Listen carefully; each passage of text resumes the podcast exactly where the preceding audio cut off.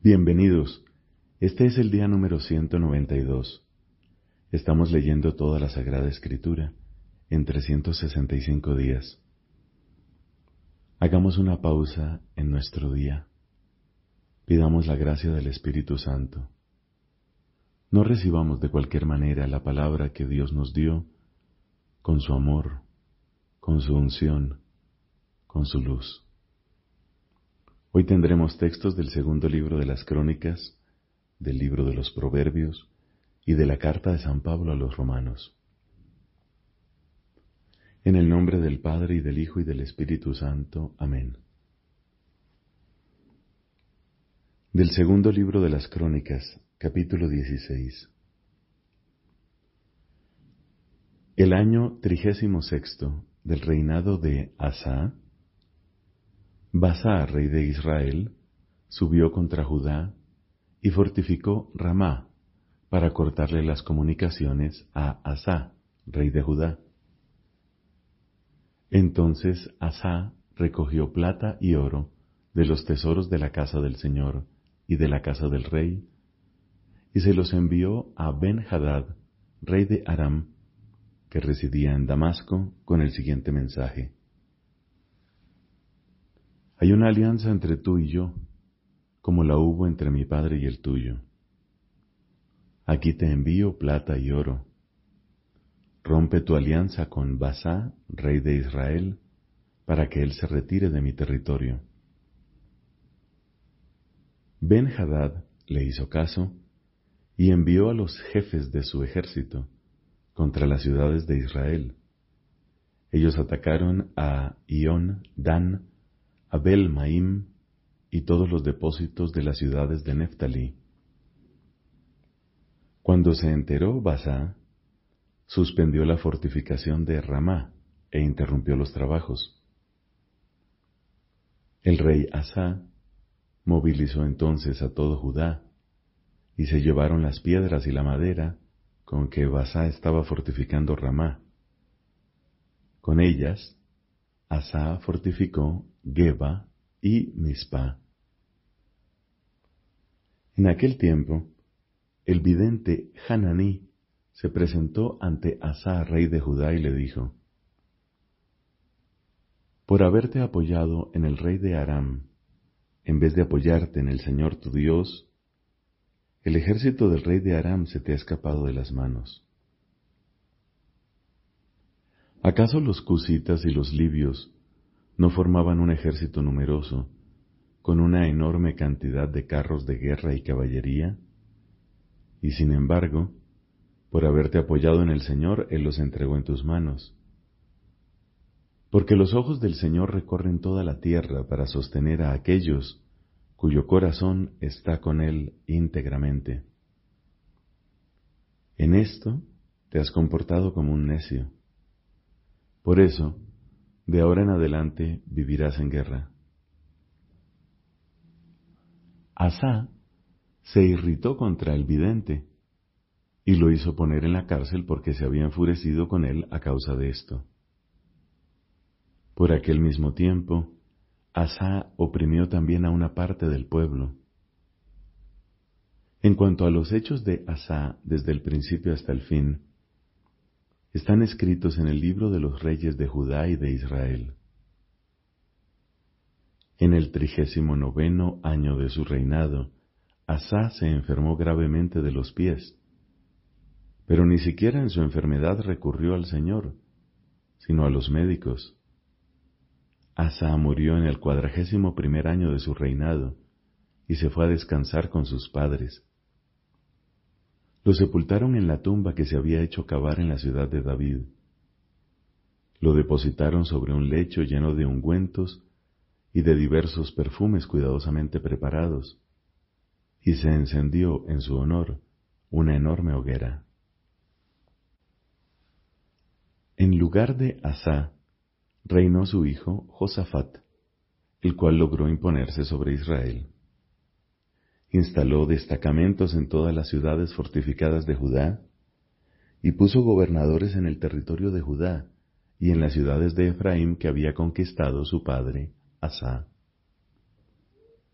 El Señor estuvo con Josafat, porque él siguió los caminos que su padre había seguido al comienzo, y no buscó a los Baales, sino que buscó al Dios de su padre, y procedió conforme a sus mandamientos, sin imitar lo que hacía Israel. El Señor afianzó el reino bajo su poder, y todo Judá le hacía regalos, de manera que su riqueza y su gloria llegaron a ser muy grandes. Su corazón siguió fervientemente los caminos del Señor, y él hizo desaparecer otra vez de Judá los lugares altos y los postes sagrados. El tercer año de su reinado, envió a sus oficiales Ben Jail, Abdías, Zacarías, Natanael y Miqueas, para que enseñaran en las ciudades de Judá. Con ellos iban los levitas, Semaías, Netanías, Zebadías, Asahel, Semiramot, Jonatán, Adonías, Tobías y Tobadonías, y también los sacerdotes Elisama y Joram. Todos ellos enseñaron en Judá, llevando consigo el libro de la ley del Señor, y recorrieron todas las ciudades de Judá enseñando al pueblo. El terror del Señor se apoderó de todos los reinos de los países que rodeaban a Judá, de manera que no hicieron la guerra contra Josafat. Algunos filisteos trajeron a Josafat presentes y plata en calidad de tributo. También los árabes le trajeron siete mil setecientos carneros y siete mil setecientos chivos. Así, Josafat prosperaba cada día más, y construyó en Judá fortalezas y ciudades de aprovisionamiento. Josafat tenía abundantes reservas en las ciudades de Judá y un regimiento de guerreros en Jerusalén. Ellos estaban enrolados por clanes de la siguiente manera. De Judá, jefes de mil hombres, Adná el jefe, con trescientos mil guerreros. A su lado, Yeho Hanán, con doscientos ochenta mil hombres.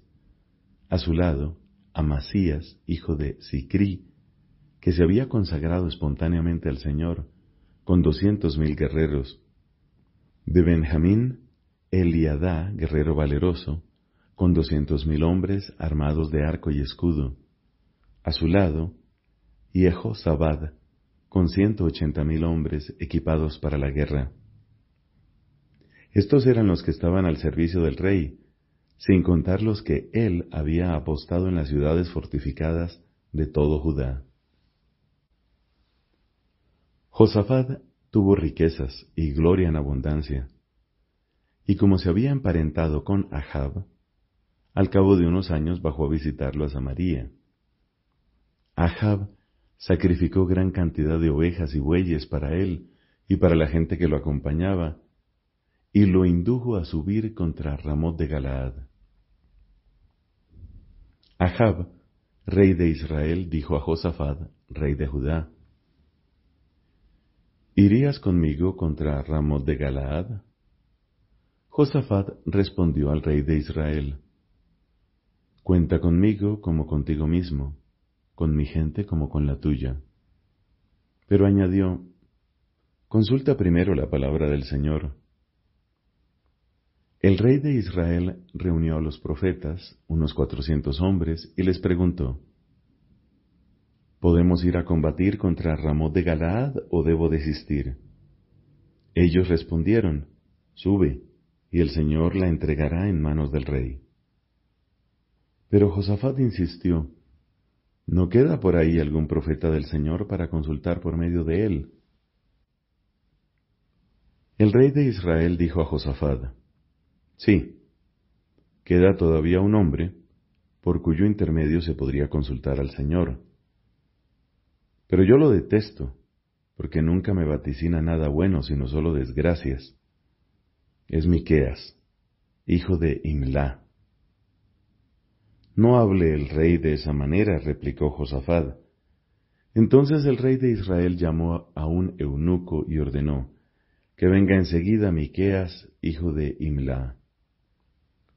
El rey de Israel y Josafat, rey de Judá, estaban sentados cada uno en su trono con sus vestiduras reales, sobre la explanada que está a la entrada de la puerta de Samaria, mientras todos los profetas vaticinaban delante de ellos.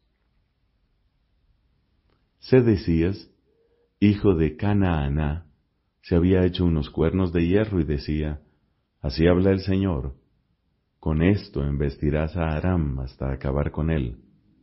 Y todos los profetas vaticinaban en el mismo sentido, diciendo, Sube a Ramón de Galaad y triunfarás.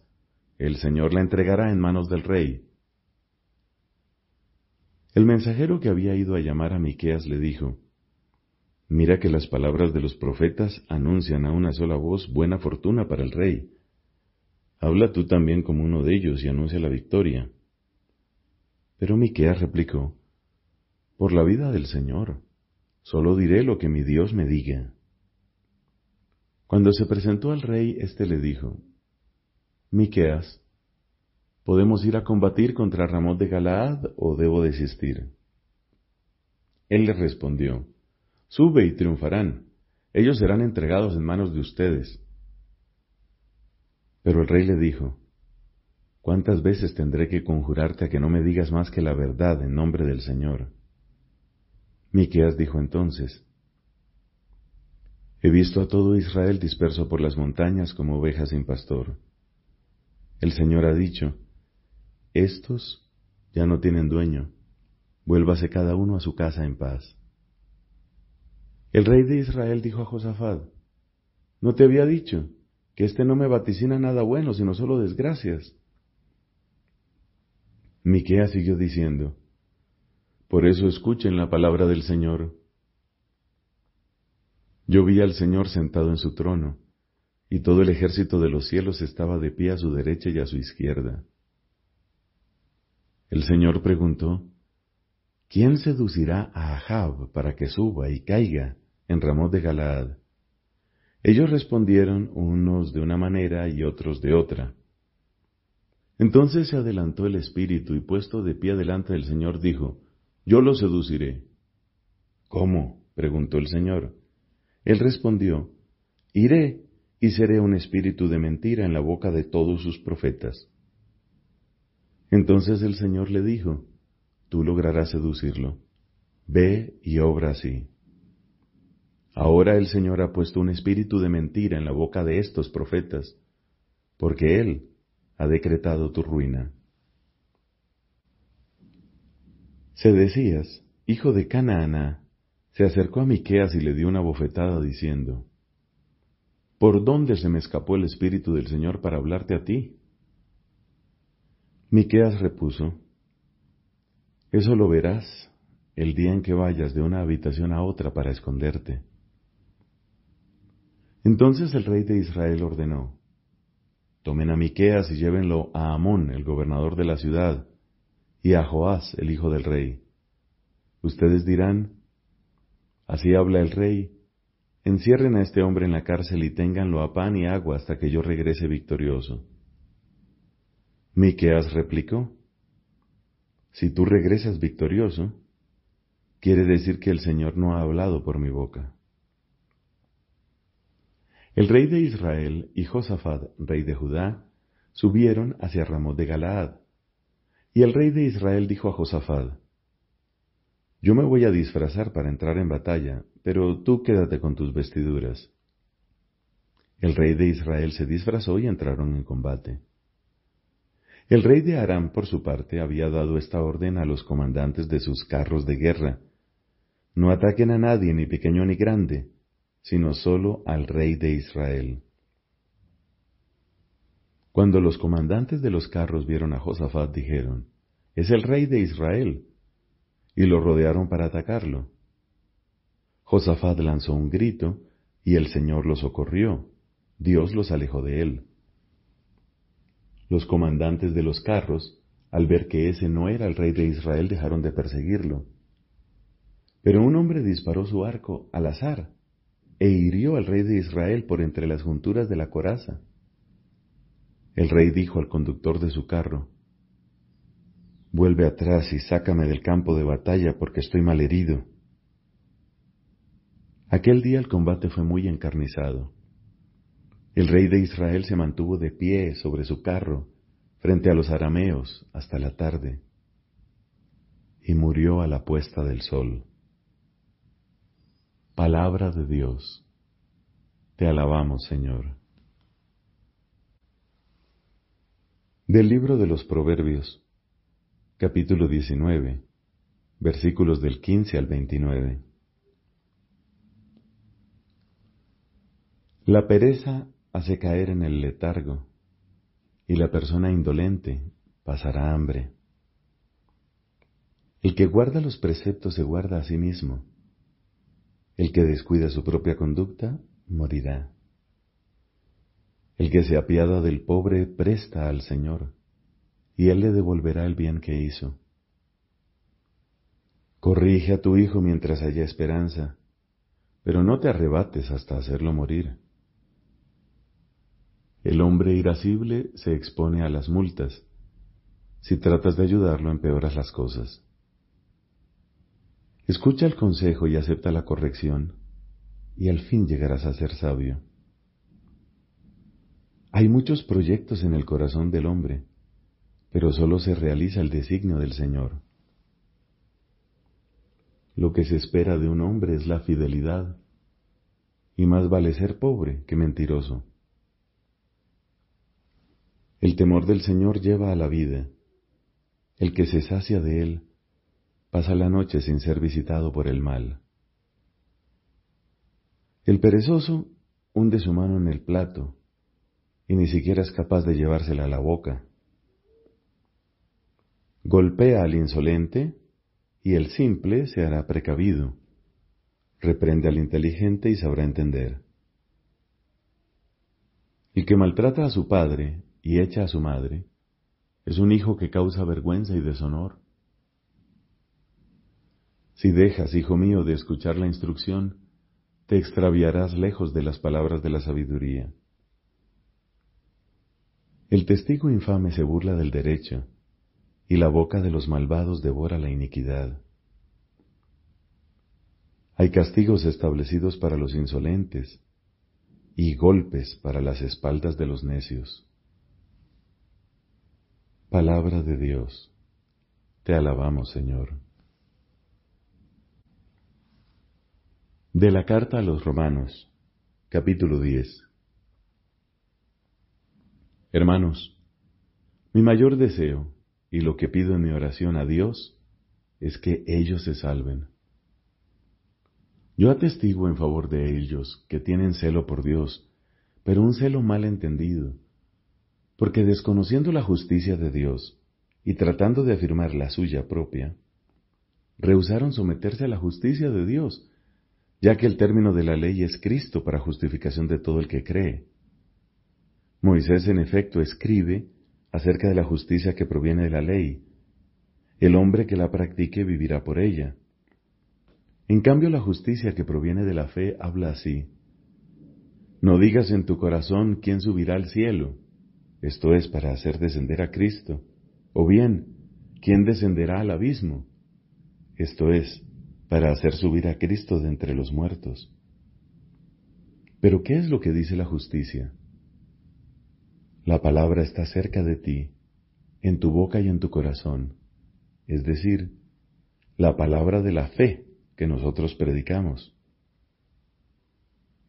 Porque si confiesas con tu boca que Jesús es el Señor, y crees en tu corazón que Dios lo resucitó de entre los muertos, serás salvado.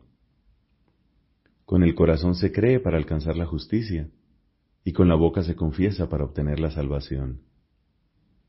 Así lo afirma la Escritura, el que cree en Él no quedará confundido. Porque no hay distinción entre judíos y los que no lo son, todos tienen el mismo Señor, que colma de bienes a quienes lo invocan ya que todo el que invoque el nombre del Señor se salvará. Pero ¿cómo invocarlo sin creer en Él? ¿Y cómo creer sin haber oído hablar de Él? ¿Y cómo oír hablar de Él si nadie lo predica? ¿Y quiénes predicarán si no se los envía? Como dice la Escritura, qué hermosos son los pasos de los que anuncian buenas noticias. Pero no todos aceptan la buena noticia Así lo dice Isaías. Señor, ¿quién creyó en nuestra predicación? La fe, por lo tanto, nace de la predicación, y la predicación se realiza en virtud de la palabra de Cristo. Yo me pregunto, ¿acaso no la han oído? Sí, por supuesto. Por toda la tierra se extiende su voz, y sus palabras llegan hasta los confines del mundo. Pero vuelvo a preguntarme, ¿es posible que Israel no haya comprendido? Ya lo dijo Moisés, yo los pondré celosos con algo que no es un pueblo, los irritaré con una nación insensata. E Isaías se atreve a decir, me encontraron los que no me buscaban, y me manifesté a aquellos que no preguntaban por mí. De Israel, en cambio, afirma, durante todo el día tendí mis manos a un pueblo infiel y rebelde. Palabra de Dios. Te alabamos, Señor. El ministro originario de la confirmación es el obispo. En Oriente es ordinariamente el presbítero que bautiza quien da también inmediatamente la confirmación en una sola celebración. Sin embargo, lo hace con el santo crisma consagrado por el patriarca o el obispo, lo cual expresa la unidad apostólica de la Iglesia cuyos vínculos son reforzados por el sacramento de la confirmación. En la Iglesia latina se aplica la misma disciplina en los bautismos de adultos y cuando es admitido a la plena comunión con la Iglesia un bautizado de otra comunidad cristiana que no ha recibido válidamente el sacramento de la confirmación.